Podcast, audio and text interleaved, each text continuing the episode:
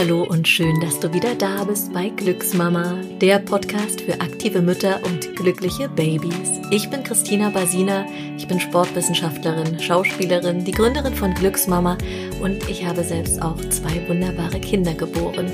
Und heute darf ich wieder in einem Hamburger Hotelzimmer eine ganz wunderbare Gästin begrüßen.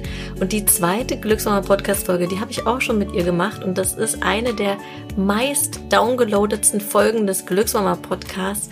Und ich begrüße mit einem Trommelwirbel Juliana Afram. Hi. Ohne Trommelwirbel. Hallo, meine Liebe. Warte, der kommt noch. Hallo, liebe Christina, vielen Dank für die Einladung. Wir sprechen heute über den Beckenboden in der Schwangerschaft. Was für ein geniales Thema. Richtig. Und ich liebe dieses Thema und äh, freue mich, dass ich deswegen hier sein kann und darf und äh, dass du in, der, in meiner Stadt bist. Herzlich willkommen in Hamburg. Ja, wunderbar. Juliana, ich denke, die meisten kennen dich, aber für alle die, die dich vielleicht doch noch nicht kennen, sag doch nochmal so ganz kurz, wer du bist und was du machst. Wer bin ich? Ich bin Mama von zwei wunderbaren Jungs und Frau von einem äh, total durchgeknallten, aber sensationellen Ehemann. Ähm, ich bin Physiotherapieschülerin und ähm, seit 20 Jahren Sportmanagerin ähm, und arbeite seit äh, fast genauso langer Zeit mit Frauen und im äh, Frauengesundheitsbereich. Genau, und äh, habe ein Buch geschrieben und äh, sitze an einem zweiten und ähm, liebe mich äh, oder liebe es einfach äh, um das Thema Beckenboden herum und um Frauengesundheit, Unterhaltung und Training und äh, ähm, darüber zu reden. Ich habe ja die Erfahrung gemacht, dass viele schwangere Frauen zu mir kommen und sagen, ich habe vorher gar keinen Sport gemacht. Ich möchte jetzt in der Schwangerschaft anfangen, was für mich zu tun und für meinen Beckenboden. Ich habe gehört, das soll gut sein. Das finde ich total lobenswert und auch großartig, weil es wirklich ausreichend Beweise dafür gibt, dass Sport und Bewegung in der Schwangerschaft äh, wirklich etwas Großartiges ist für die Mama und genauso aber auch für das ungeborene Baby. Deswegen befürworte ich das immer absolut und auch bei uns in der Praxis. Und äh, in dem Studio, das ich früher einmal besessen habe, ähm, haben wir ähm, so viele schwangere Mamis gehabt, die mit uns trainiert haben. Und ähm, ist immer wieder schön zu sehen. Und grundsätzlich Beckenbodentraining, auch das ist ein wichtiger Faktor, gerade für die Wahrnehmung in der, ähm, in der Schwangerschaft und dann natürlich auf dem Wege zur Geburt und unter der Geburt ist das ein, ähm, ist das, finde ich, schon ein Must, dass sich jede Frau wirklich mit ihrem Beckenboden und mit ihrem Körperzentrum auseinandersetzt. So. Ähm, aber da gilt es natürlich einiges zu beachten. Ähm, einmal, dass das Training natürlich trimestergerecht ähm, äh, vonstatten geht. Und man kann ja auch sagen, gerade wenn es Frauen gut geht und die das okay bekommen haben von ihrem Gynäkologen oder der Gynäkologin, ähm, dass sie sich sportlich betätigen dürfen oder eben auch sehr sportlich vorher war, dann ist im ersten Trimester sind die Einschränkungen ja nicht so wirklich groß. Das ist ja in der in der Tat so. Ähm, und je weiter es voranschreitet, ähm, desto mehr wird der Beckenboden natürlich auch belastet und desto häufiger kommen eben auch dann die ähm, oder sagen Frauen eben auch, dass sie Beschwerden bekommen oder eben eine Belastungsinkontinenz äh, sich äh, einschleicht. Und äh, bei jedem Husten oder bei jedem schnell Laufen, wenn man dem anderen Kind vielleicht hinterher flitzen muss, ähm, geht Urin ab. Deswegen ist es eben so wichtig, sich von Anfang an mit dem Beckenboden zu befassen, aber eben nicht immer nur, wie wir das ja gerne kennen, mit Kräftigungsübungen, und alle denken immer, du brauchst einen kräftigen, starken Beckenboden. Ja, den brauchst du, aber der hat ja eben so viele verschiedene Funktionen. Und dass man darum Bescheid weiß, dass es eben um, ja, um die Ausdauer geht, um das Langanhalten, aber eben auch gerade das schnelle Kontrahieren der Muskulatur ist wichtig. Nämlich immer dann, wenn die Bauch oder wenn im Bauchraum der Innendruck so hoch wird, dass die Muskulatur oder das, das Gehirn eben auch weiß, okay, schnelle Bewegung, das ist das, was ich jetzt brauche, um den Blasenhals eben zu verschließen. Ähm, ich brauche Entspannung im Beckenboden. Ich muss genau wissen, wie ich ihn loslasse, weil das hilft natürlich unter der Geburt, ähm, sich bewusst zu werden, was mache ich eigentlich und wie bewege ich mein Becken vor allen Dingen auch. Bin ich beweglich in den Hüftgelenken, im unteren Rücken? All das sind natürlich so Komponenten, die ganz wichtig sind, ähm, die in dem Training während der Schwangerschaft einen großen Stellenwert einnehmen sollten und vor allen Dingen auch, je weiter fortgeschritten die Schwangerschaft ist. Ähm, und ja, Kraft ist auch ein Thema, aber es muss halt eben alles in der Balance, äh, sich in der Balance halten. Ich ähm, erfahre ja in meinen Kursen ganz oft, dass Frauen, wenn die in der Schwangerschaft mit dem Beckenbodentraining anfangen, vorher eigentlich so gut wie nichts davon gehört haben. Mhm. Außer vielleicht, wenn sie einen Pilateskurs oder einen Yogakurs besucht haben, wo die Anleitung kommt, ähm, Beckenboden anspannen. Mhm. Aber eigentlich nicht. Sie haben den, ich hatte immer das Gefühl, dass sie den Beckenboden für sich erst so richtig erfahrbar machen können in der Schwangerschaft, wenn sie sich damit nochmal anders auseinandersetzen oder wenn andere Übungen dazu kommt. Ja, aber andere Übungen, ja. Ich finde, Übung ist ja immer so ein Thema, weil es geht ja zuallererst immer um die Wahrnehmung. Also dieses Feld der Wahrnehmung muss viel mehr ausgedehnt werden, damit man wirklich weiß, was man oder was der Beckenboden alles Tolles kann. Und dafür hilft wirklich auch, ähm, sich hinzusetzen, Finger in die Scheide und zu spüren, wo kann ich anspannen, wie fühlt es sich an, wenn ich loslasse, ähm, wie lange kann ich halten, die Spannung? Ähm, wann fängt es an zu flackern, die Muskulatur? Das heißt, wann wird sie schwächer? Ähm, hab ich, wie fühlt es sich überhaupt an in meiner Vagina? Dass man sich wirklich damit selbst auch auseinandersetzt. Das ist so ein richtig wichtiges Thema. Ähm, und danach kommen erst die Übungen. Weil wenn ich das habe, deswegen bin ich auch so ein großer Fan vom äh, Beckenboden-Ultraschall, äh, weil man wirklich eine gute Wahrnehmung bekommt. Man kann sehen auf dem Bildschirm, was passiert, was man gerade macht und man kriegt eben dieses äh, taktile, diesen, äh, dieses Feedback, ne, dieses manuelle Feedback von der von der Therapeutin und das hilft so sehr, ähm, sich mit dem Beckenboden auseinanderzusetzen und einfach auch zu erfahren, wie er denn funktioniert oder vielleicht auch nicht funktioniert. Ja, habe ich ja heute erst mit Sabrina gemacht. Ne? Also ich hatte mhm. heute ja einen Beckenboden-Check-up mit der Sabrina Nieland. Und die ist ja Physiotherapeutin und arbeitet mit Ultraschall und auch, auch ähm, palpatorisch. Also die hatte, wir haben sofort einen super Draht miteinander gehabt mhm. und ähm, ich fand das super spannend, wie das aussieht. Wenn jetzt die Frau mit dem wachsenden Babybauch kommt, ne, vielleicht auch schon ein Kind geboren hat oder schon zwei Kinder geboren hat, dann erlebe ich ganz oft Fragen wie, ich habe Angst, dass äh, jetzt mit dem zweiten Kind der Beckenboden sich verschlechtert. Also es ist ja. immer so ein äh, Verschlechtern. Also ja. das Wort höre ich halt ganz oft. Ähm, vielleicht man, muss man das Verschlechtern ersetzen, dass es sich an, dass sich der Körper nochmal anders verhält, weil jede Schwangerschaft bringt natürlich auch gewisse Belastungen mit und ja, es wird nicht mehr so wie nach dem ersten Kind oder vor dem ersten Kind und auch nicht mehr, wie es mal im, äh, bevor man überhaupt schwanger wurde. Das muss man eben auch wissen. Aber ist aber das grundsätzlich so? Aber das ist grundsätzlich so. Das ist einfach durch die Belastung. Aber es kann trotzdem gut sein. Das heißt ja nicht, dass ich danach unbedingt einen pathologischen Befund haben muss sondern mein Beckenboden kann ja trotzdem funktionieren. Aber ähm, gerade wenn ich vaginal geboren habe, dann habe ich halt einfach auch eine starke Überdehnung. Also ich habe einfach eine starke Überdehnung, wobei man natürlich weiß, dass die Hauptbelastung während der neunmonatigen Schwangerschaft auf dem Beckenboden lastet. Ne? Aber ähm, das macht was mit dem Gewebe. Es ist ja nicht nur Muskelgewebe, sondern es ist eben auch viel Bindegewebe, ähm, das sich im Beckenboden befindet. Und wenn das ähm, überdehnt wird, dann verhält es sich anders in der Regeneration als ein Muskel, ne, der nach sechs bis acht Wochen wieder nahezu hergestellt ist. Und ähm, das muss man einfach wissen. Und dann muss man wissen, wie man daran geht, ohne dass man Angst haben muss, es ist alles schlecht oder so. Finde ich, braucht, das ist nicht, äh, so sollte es nicht sein. Es liegt vielleicht auch einfach daran, dass wie man seinen eigenen Beckenboden so erfährt. Und man oder alle Frauen haben ja oder viele haben im Kopf okay Inkontinenz gleich schlechter schwacher Beckenboden so. Und ähm, wenn man eben kein Urin verliert ähm, dann ist alles in Ordnung so. Also ne, für die für viele. So das ist die die Denke dahinter. Und ähm, das muss glaube ich ein bisschen ähm, da müssen wir arbeiten dass das äh, dass es eben nicht dass es nicht nur das ist, dass nicht nur das ein Zeichen ist von, okay, solange ich kein Urin verliere, ist alles super, ähm, sondern dass man eben auch weiß, okay, mein Beckenboden hat viele verschiedene Qualitäten und ich weiß, woran ich arbeiten muss. Und dazu gehört in allererster Linie, habe ich eben schon gesagt, du musst genau wissen, wie er funktioniert und ihn wahrnehmen. Und äh, dann kann man hervorragend mit seinem Beckenboden arbeiten und äh, die Rückbildung sozusagen unterstützen.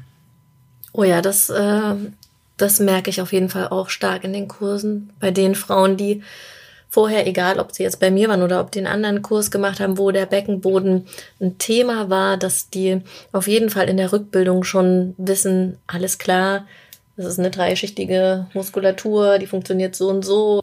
Verschließende und hebende Funktion, ne? Also im besten Fall haben die Frauen davon schon mal was gehört und dann kann man dann natürlich super ansetzen. Ja, genau. Und was aber auch ganz wichtig ist, ähm, dass man wissen muss, man braucht gar nicht so viel Spannung. Viele denken ja wirklich so, man läuft fast blau an im Gesicht und nur dann ist es eine gute Kontraktion oder ein richtig gutes Training. Aber dass der Beckenboden eben auch mit wenig Spannung auskommt oder mit, mit wenig, wenig Kraft auskommt, die man ausübt ähm, willentlich.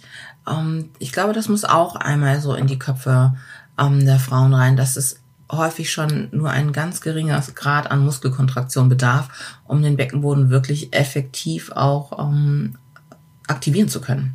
Wie hast du dich in deinen Schwangerschaften um deinen Beckenboden gekümmert?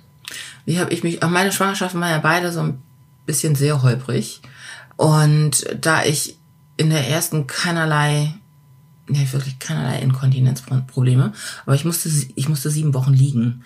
So, ähm, und in dieser Zeit habe ich wirklich meinem Beckenboden nicht so wahnsinnig viel Aufmerksamkeit geschenkt, außer Wahrnehmungsübungen und Atemübungen, so um äh, mich um die anderen Sorgen, die ich hatte, äh, äh irgendwie hin, hinweg zu, ähm, um da hinweg, drüber hinwegzukommen. Beim zweiten Mal hatte ich einen Symphysenanriss. War auch nicht so toll. Also da habe ich natürlich irgendwie alles gegeben, um meine Bauchmuskeln und äh, meinen Beckenboden so weit zu aktivieren, dass es mich aufrecht halten kann und dass ich mich aufrecht halten kann. Aber ich habe immer ein Minimum gemacht. Wenn jetzt die schwangere Mama in der Schlange vom Supermarkt steht, mhm. was würdest du ihr jetzt für eine knackige Alltagsübung mitgeben? Hier jetzt als kleines Audioformat. als kleines Audioformat. Dann würde ich äh, ihr raten, dass sie sich aufrecht hinstellt und bewusst in äh, Richtung Baby atmet und ähm, sich möglichst aufrichtet von den Fußsohlen über das Becken bis hin zum Hinterhaupt und sich in ihrer ganzen Länge sozusagen hinstellt und ähm, versucht das Baby sozusagen, ich sag mal, stell dir vor, du umarmst dein Baby mit deinen Bauchmuskeln und gleichzeitig hebst du dein Baby von unten vom Beckenboden ein bisschen weiter nach oben in den Bauchraum. Und das kann sie bewusst machen und das bewusste loslassen und das Baby wieder ein bisschen nach unten, nach unten fahren lassen, so dass es wie so ein bisschen, wie, so ein kleines Trampolin hat sozusagen in drin. Ähm, ich finde, das ist immer, das ist etwas, was man gut machen kann, gut aktivieren kann. Ähm, wo man die ganze Rumpfkapsel mit aktiviert. Also nicht nur den Fokus nur auf den Beckenboden, sondern insgesamt auf den ganzen Körper. Ja, das finde ich sehr schön. Mit dem Bild arbeite ich auch in meinen Kursen. Ich sage immer, umarme dein Baby liebevoll. Wie süß. Ja, das ist auf jeden Fall. Und ich habe auch das Gefühl, das können die Mamas gut greifen. Das nehmen die mit. Die gehen aus dem Kurs raus ja. und nehmen das mit. Genau, und darum geht's ja letztendlich, dass man ähm, das, was man auf der Matte macht, nicht äh, nur auf der Matte macht, sondern auch im Alltag. Also Alltagsintegration spielt bei dir schon auch eine große Rolle, ne? Eine sehr große Rolle. Und ich finde, das ist wichtiger als nur die Übung auf der auf der Matte. Dass man sich bewusst ist über das, was man tut. Ähm, dass man seine, äh, dass man seine Handlungen und seine Haltung, dass man das hinterfragt und dass man sozusagen äh, sensibilisiert ist für das, wie stehe ich, wie gehe ich und wie beeinflusst meine Stimmung, meine Körperhaltung, wie beeinflusst das meine Atmung, weil ich befinde mich ja eine Stunde maximal heutzutage ja nur noch äh, auf der Matte, um zu trainieren und die anderen 23 Stunden bin ich out in the open. Also finde ich, ist das ein ganz wichtiger, wichtiger Punkt. Gibt es heute Übungen, wo du sagst, das hat man vor ein paar Jahren gemacht, das würde man jetzt gar nicht mehr machen? Mir fällt gerade gar nichts, äh, gar nichts Bestimmtes ein, äh, würde ich mal so sagen. Und ich bin ja tendenziell jemand, ich finde erstmal alle Übungen gut. So. Und alle Bewegungen finde ich total super. Und dann gucke ich mir diejenige Person an, die sie macht. Und wenn ich dann sehe, das bringt gar nichts und ist total kontraproduktiv, dann schreite ich ein. Aber ich bin nicht so jemand, der sagt, tu das nicht, tu dies nicht. Weil ich bin der Meinung, unser Körper kann sämtliche Bewegungen ausführen. Und wir wissen ja selbst, ne, in den 90er Jahren rückengerechtes Aufstehen und nur mit geraden Rücken Wasserkisten heben, blablabla. Mhm. Heutzutage ist es alles widerlegt, dass es nicht das Nonplusultra ist, ähm, dass auch das für Schaden sorgen kann. Ähm, Gibt es mittlerweile genügend Studien drüber. Deswegen sage ich erstmal nö. Und ich bin auch ein Freund von Krafttraining. So, ähm, auch von ähm, schwerem Krafttraining. Nicht gegen Ende der Schwangerschaft. Aber wenn du das eben immer gemacht hast, so, ne, für die ganzen sportlichen Mamis, die eben gerne Krafttraining machen und funktionelles Krafttraining machen, dann ist das etwas, mach das bitte weiter in deiner Schwangerschaft. Ähm, und auch die Mamis, die anfangen, die sollen jetzt keine Rekorde brechen, aber ihr braucht diese Kraft und ihr braucht diese Fitness, weil es geht darum, ne, die Geburt ist anstrengend. So, und das ist etwas, wofür man fit sein sollte. Und je fitter man vorher ist, ähm, bevor das Kind kommt, desto schneller kommt man eben wieder zurück in seine Kraft. Deswegen sage ich per se nichts, wo ich sage, nö, sage ich jetzt erstmal nicht. Und ich komme ja aus dem klassischen Pilates, wie oft ich da schon angefeindet wurde. Das darf man nicht, das macht man nicht, um Gottes Willen. Und ich immer denke, doch, das kann man machen. Das kann man sogar hervorragend machen. Man muss sich nur dahin arbeiten. Ich würde gerne jetzt nochmal das Thema Atmung ansprechen. Das ist nicht mhm. eins meiner Lieblingsthemen, muss ich gleich sagen. Mhm. Äh, aber das, das liegt einfach nur daran, dass ich, ähm, wie soll ich sagen, dass ich immer das Gefühl habe, jeder tickt ja so individuell, vor allem auch was Atmung angeht. Wenn ich mir jetzt angucke, dass ja ganz oft beim Beckenbodentraining angeleitet wird, mit dem Ausatmen den Beckenboden mhm. noch mehr in die Aktivierung zu bringen, mhm. frage ich mich, unter der Geburt zum Beispiel, mhm. lässt man ja mehr mit dem Ausatmen los. Mhm. Ne? Und können wir vielleicht über diese, über diese Verbindung nochmal sprechen? Ich würde, mich interessiert halt, was du auch da, dazu sagst. Ja, also grundsätzlich, wenn ich schwere Lasten hebe oder bewegen möchte und äh, den ba Druck im Bauchraum erhöhe, ähm, dann macht das schon auch Sinn, äh, das äh, zu unterstützen, mit dem Ausatmen anzuspannen. Ähm, das sind zwei komplett unterschiedliche ähm, Abläufe. Und die Geburt, da geht es darum, sich zu öffnen, um das Baby eben zu gebären ähm, und, und das Baby zu unterstützen. Da arbeite ich ja insgesamt mit dieser Funktionseinheit eben auch Glottis, Bauchmuskeln, Beckenboden, all das zusammen. Und da ist es ja nicht so, dass du, du willst es ja nicht zurückhalten, sondern du willst dich öffnen. Also musst du beim Ausatmen Kehle locker lassen, Kiefer locker lassen, ähm, tönen, wunderbar und dein Baby unterstützen auf dem Weg äh, in die Welt hinein. Und ähm, das andere ist, du arbeitest ähm, sozusagen konzentrisch mit deinem Beckenboden, Bauchmuskeln, ähm, je nachdem, was auch noch so dazu kommt. Und ähm, dann unterstütze ich das schon sehr gerne auch, ähm, indem ich sage, okay, atme aus. Aber grundsätzlich muss man dazu sagen, der Beckenboden sollte unabhängig vom Ein- und Ausatmen ja funktionieren. Das heißt, im Alltag ist es wichtig, dass man eben diese Varianten, diese Varianz auch hat, dass man es kann, was man kann mit der Ausatmung anspannen. Man muss beim Einatmen trotzdem die Spannung halten. Man muss es, man muss eben sehr flexibel sein. Und das sind alles Dinge, die trainiert werden müssen. Ich finde, das ist einfach ein absolutes Must. Deswegen nur Kräftigung und Ausatmen, Anspannen? Nein, no way. Aber das ist auch ein Teil des Trainings. Ja, cool, super. Ich finde, das hast du gerade nochmal sehr gut beschrieben. Vielen Dank. Also die, ähm, nee, die, vor allem dieses, ähm, genau, dieses Öffnen unter der Geburt, auch mit der Atmung. Ne? Also ich beschreibe das im Kurs immer auch so als ähm, Blume, die zwischen den Sitzbeinhöckern sich öffnet mit der Ausatmung mhm. und die Frauen, die können sich dann irgendwie eine Blume vorstellen, die für sie gut öffnet. Ich habe mir zum Beispiel unter meinen Geburten die Pfingstrose vorgestellt mhm. und hatte das Gefühl, dass äh, mein Baby dann in so ein Blütenmeer hineingeboren wird schön. und so. und das fand ich irgendwie äh, ganz schön. Und ich habe aber für mich selber zum Beispiel auch unabhängig von der Geburt die Erfahrung gemacht, dass ich zum Beispiel total gut mit dem Einatmen in so eine Kraft, in so eine Zugkraft nach oben komme mhm. und mit dem Ausatmen das dann irgendwie nochmal verstärken kann, aber dass mein Alltag zum Beispiel, da denke ich nicht darüber nach. Ich hebe das und mache automatisch mhm. das, was passiert. Oft ist es Ausatmen, mhm. wenn ich jetzt einen Wasserkasten mhm. hochnehme. Ne? Aber ich erlebe das, worauf ich hinaus will, laber, laber, rababa. Ich erlebe das ganz oft, dass Frauen sehr verunsichert sind, was diese Atmung in Bezug angeht. auf den Beckenboden angeht. Ja. Und da würde ich gerne noch so ein bisschen klarer kommunizieren. Und mich interessiert natürlich auch, was du als Expertin, wie du das zum Beispiel diese Brücke schlägst. Ähm, für mich ist immer ganz wichtig, das zu differenzieren, wie ich eben schon sagte, dass man weiß, wann man was tun muss. Und wenn wir letztendlich in unserer Kraft sind und ähm, jetzt lange Zeit wieder sportlich sind und der Beckenboden funktioniert gut, es ist das Ziel, dass man eben nicht willentlich, dass man nicht mehr drüber nachdenkt, sondern dass man einfach macht. Ähm, das ist das eine. Das andere ist, wenn ich gezielt in der Rückbildung bin und die Frau nach der Geburt ist und äh, wir im Training sind, dass eben diese neuromuskuläre Verbindung ja wieder hergestellt werden muss. Das heißt, das Hirn muss wieder mit dem Beckenboden kommunizieren und andersrum. Und dann muss ich das ja bewusst machen. Und der Fokus ist aber nicht, die Frau zu bombardieren mit Atme aus und anspannen, Atme aus und anspannen. Nein, gebe Hinweise, gucke dir als Trainer genau an, was passiert.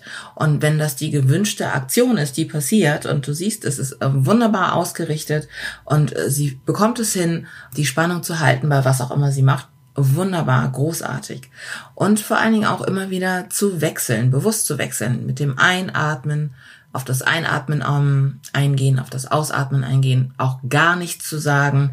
Und ich finde es ist immer so, man muss die Leute vorher aufklären. Ich bin kein Freund davon zu sagen, grundsätzlich, ich sag dazu gar nichts, weil sonst werden die total verrückt. Ja, natürlich werden die total verrückt, wenn man, wenn man die Leute im Dunkeln lässt. Also, die sind ja nicht blöd, unsere Teilnehmer, sondern die sind sehr smart und die machen sich Gedanken darüber. Also ist es doch mein Job, ihnen zu erklären, was ich gerade tue und warum ich es gerade tue. Und ich habe die Erfahrung gemacht, sobald die wissen, warum, wieso, weshalb wir es jetzt so machen und in einem anderen Fall so machen, sind die eigentlich ganz zufrieden und ähm, kommen sehr gut klar damit. Ja, das stimmt. Also ähm, ich habe auch vor allem das Gefühl, wenn man den so ein bisschen den Druck nimmt, es muss, muss so, so oder so sein, genau. dann wischen die sich schon die Schweißperlen von der Stirn und sagen, ach echt, ach, schon das ist ja Meter. cool. Ja, genau, richtig. Und es ist nicht richtig oder es ist nicht falsch. So, das finde ich immer ganz wichtig, sondern es ist situationsabhängig und ganz individuell. Und ähm, das versuche ich so mitzugeben in meinen Kursen. Und man darf sich nicht vergleichen. Also XY, die sagt, bei der Ausatmung muss man das machen. Und SZ sagt, nee, nur bei der Einatmung. Was mache ich denn jetzt? Ja, beides. Beides völlig okay, je nachdem, was du gerade machst. Hat das für dich auch was mit den Ein- und Ausatemtypen zu tun? Denkst du, da gibt es einen Bezug, dass es den einen leichter fällt, weil sie mehr der Einatmer sind? Ja, das auf jeden Fall. Da, das gibt es schon. Was für mich immer wichtig ist, dass es nicht zum Paradoxon, also kein mhm. paradoxes Atemmuster gibt.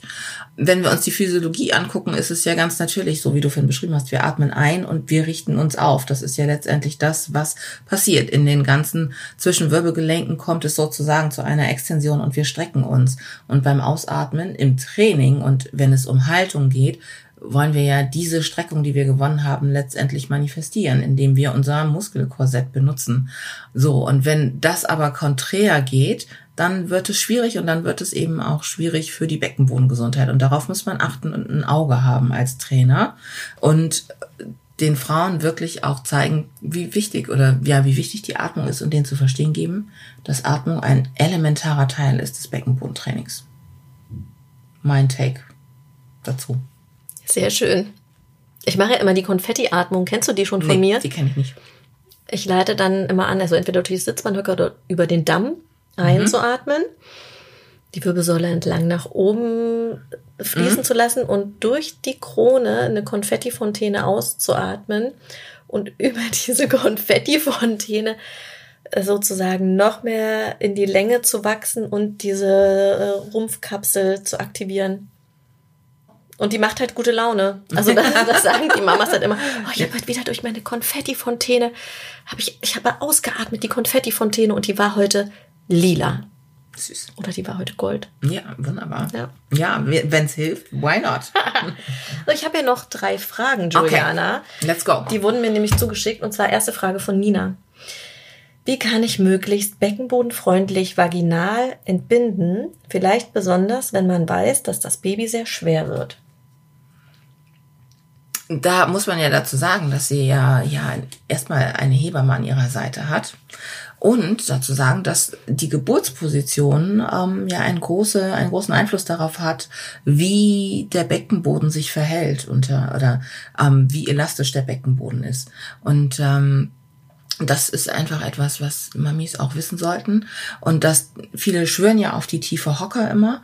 Und dazu muss ich immer sagen, ähm, wenn du vorher nicht in die tiefe Hocke gekommen bist äh, im Training, ne, ähm, dann versuche das auch nicht unter der Geburt, weil dann ist das für deinen Beckenboden eher eine Belastung als eine Entlastung. Aber es gibt eine tolle Seitlage, den Hirtenstand, ähm, äh, den Vierfüßlerstand. Also es gibt so, äh, geh ins Wasser. Was, ähm, ne? also so, da ähm, sich mit der Hebamme kurz zu schließen, die weiß es wesentlich besser, als ich es weiß. Auch sehr schön. So Wasser, schwerelos, so, ja, schönes Bild. Also ich war die dösende Kuh in Seitlage. Ich fand die Seitlage so geil. Wunderbar, wunderbar, wunderbar, genau. Aber das, äh, genau, das sind äh, gute Positionen. Okay. Dann hat Anna noch geschrieben, ich bin Mama von drei Kindern, zwei, fünf und acht Jahre alt und habe immer wieder Probleme mit meinem Beckenboden. Es fing nach einer Blasenentzündung an. Ich habe seitdem ständigen Harndrang und es piekst, wenn ich mich bewege.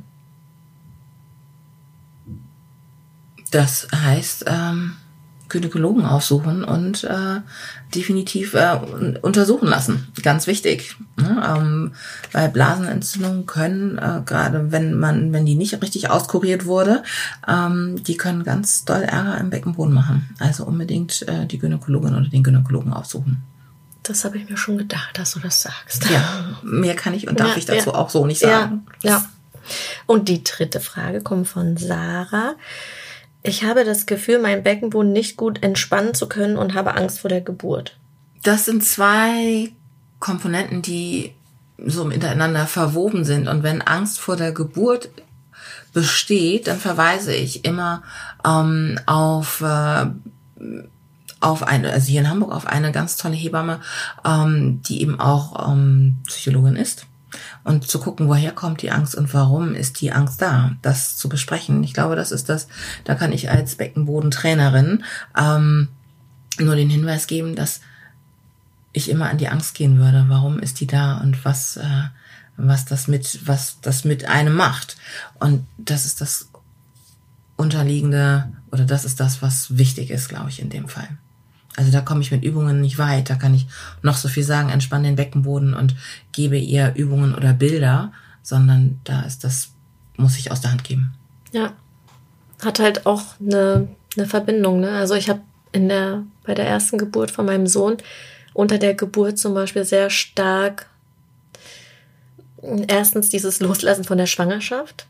Das war für mich ein totales Thema, weil ich nicht so richtig wollte, dass der rauskommt. Und ich hatte das Gefühl, dass der Beckenboden dann auch so ein bisschen, ja nicht nur ein bisschen, das, der hat dann, da ging nichts vorwärts. Ja. Meine Geschichte. Oh, Juliana, vielen Dank. Ich habe noch eine letzte Sache. Das durfte Sabrina vorhin auch schon machen. Guck mal. Ich habe hier ganz neu einen Sinnfragenkombinator. Mega. Und das machen wir. Du blätterst jetzt gleich mal. Ja. Guck mal, du kannst hier, warte, die Seite, irgendwas aufblättern und die Seite. Und dann erscheint hier eine Frage. Ich bin gespannt. Und über diese Frage Darf- werden wir eine Minute sprechen. Vielleicht sind wir auch schneller fertig. Darf ich hier vor und zurück? Genau. Und wenn du denkst, oh, nee, das will ich nicht, dann blätterst du was anderes auf.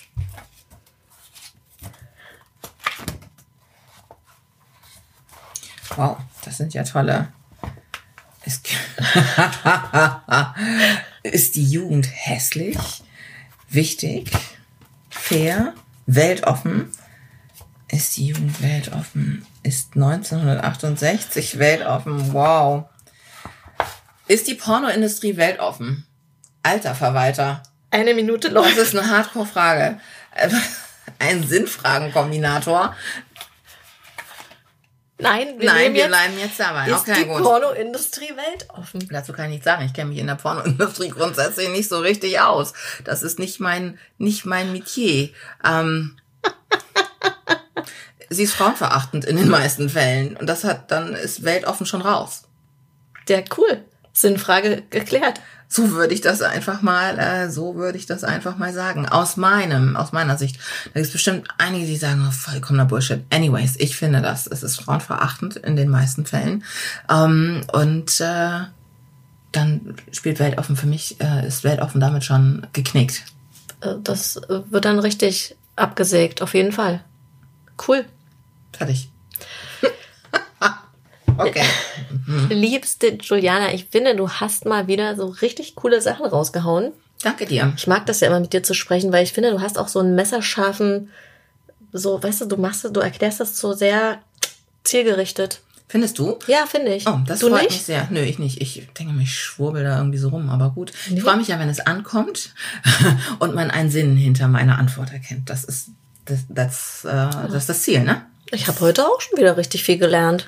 Okay. Deshalb liebe ich ja auch diese Interviews. Ja, das ist wirklich, äh, Podcasts sind toll. Ich bin ja auch Kochen, Putzen, irgendwie egal was, äh, Podcast ist immer dabei.